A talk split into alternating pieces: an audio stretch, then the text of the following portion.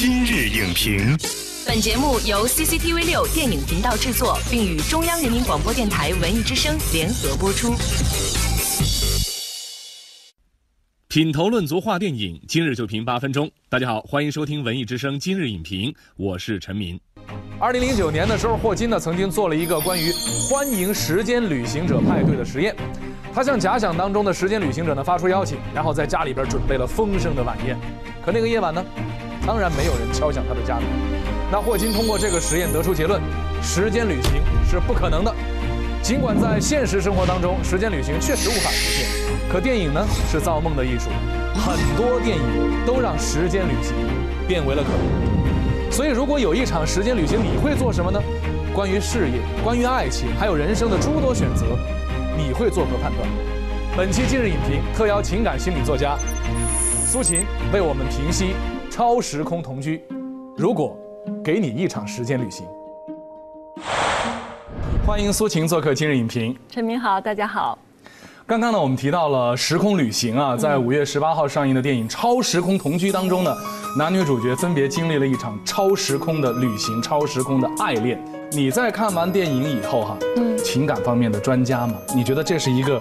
什么样的故事？男女主人公是因为这个时空旅行的一个缘故，成为了这个同居的室友。其实他们在生活上的这种联系呢，就是让他们开始逐渐的发生了这个感情啊，其实就产生爱情了。其实表面上看，我觉得是一个关于时空和时间错位的爱情故事，但其实我看完之后，我觉得这其实就是一道人生的选择题。它是一个高概念，嗯，他用了一下男女主角是穿越时空相遇，嗯，但实际上呢，就是在。生活当中、工作当中、爱情当中，我们应该如何选择？他其实就是不断是拿现在的自己和曾经的自己做一个比对，然后在不断的比对的过程当中，他其实内心都是在纠结嘛，说我到底是坚持现在呢，还是回归到过去曾经的那种简单？那我们来看看这部电影当中男女主人公的选择。第一道选择题：如果你可以有一场时光旅行，那么你会接受深爱你？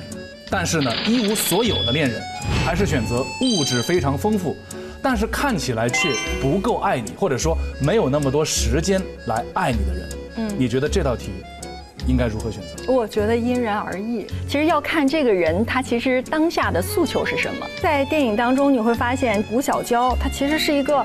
就我们世俗眼中是比较拜金的一个女孩，想要买回童年的这个大 house，生活在二零一八年的这个鹿鸣，帮助这个女主角可以实现了梦想，但是她最后反而从这个别墅当中搬出来了。这部电影看到最后，我真的没有办法去评价人家的对和错，嗯，因为我觉得其实不论是物质还是爱情，你怎么选都不算错，因为我从来不敢说说一个人选择物质。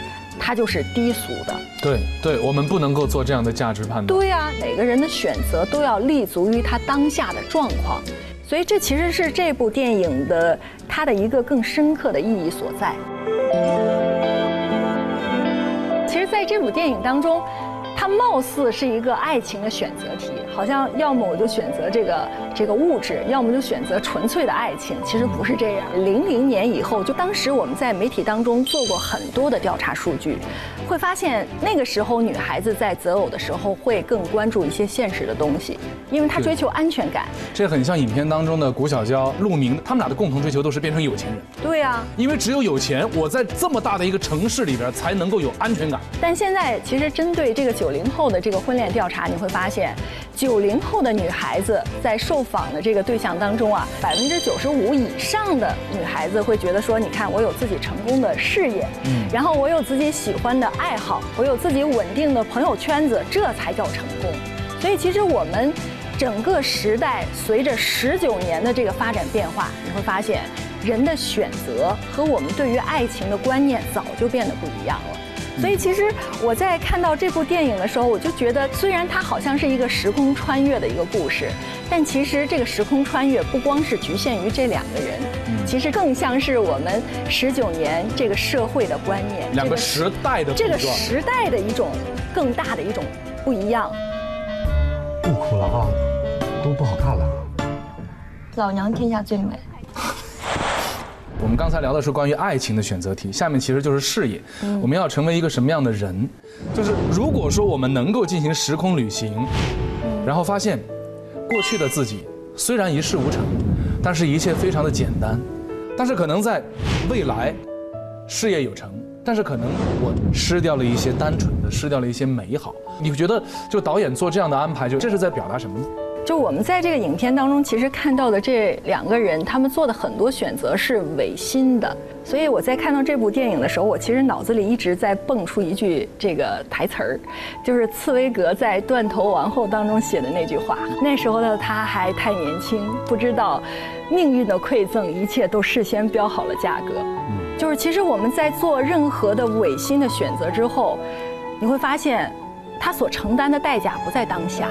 也许是在十年或者是二十年之后，就是我们活成了自己都讨厌的那种人。就是我们所当下做的任何一个决定和选择，就是过后你不论再做多少的努力和弥补，其实都很难达到曾经所原始的那个状态。